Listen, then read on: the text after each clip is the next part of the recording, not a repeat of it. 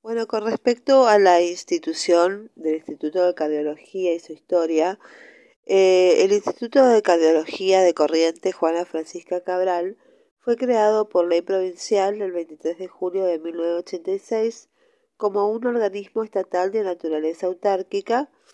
Este mismo año fue concesionada la administración a la Fundación Cardiológica Correntina para la asistencia, docencia e investigaciones médicas, que es el FUNCACOR, que es una ONG sin fines de lucro.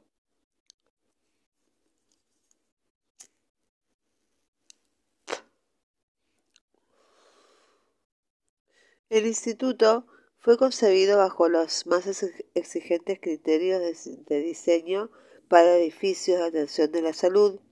Durante la segunda mitad de 1986 se planificaron las obras civiles y a fines de 1987 se habilitó la primera etapa y poco tiempo después comenzaron las prácticas ambulatorias, consultas, electrocardiografía, holter y ergometría y ecocardiografía. En 1989 eh, se puso en funcionamiento la unidad de cuidados intensivos, de cuidados coronarios intensivos, y en 1990 comenzaron a realizarse los estudios hemodinámicos y la cirugía cardiovascular. Al momento, solo se disponía de unas pocas camas para la recuperación y el postoperatorio inmediato.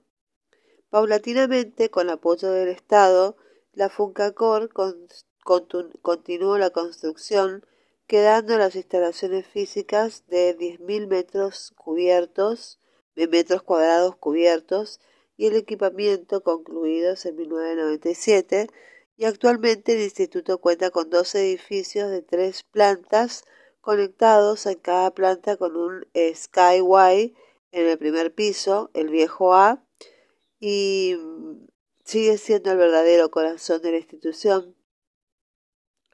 Eh, porque en él se encuentran los sectores de cirugía hemodinámica, internación de emergencias, etcétera, y otro nuevo que es el B, donde están los consultorios externos, el área administrativa, dirección, auditorio y en el subsuelo de este el taller y los archivos. Así fue creciendo el aspecto asistencial en el desarrollo de un recurso humano altamente capacitado, adecuación, actualización y modernización del equipamiento.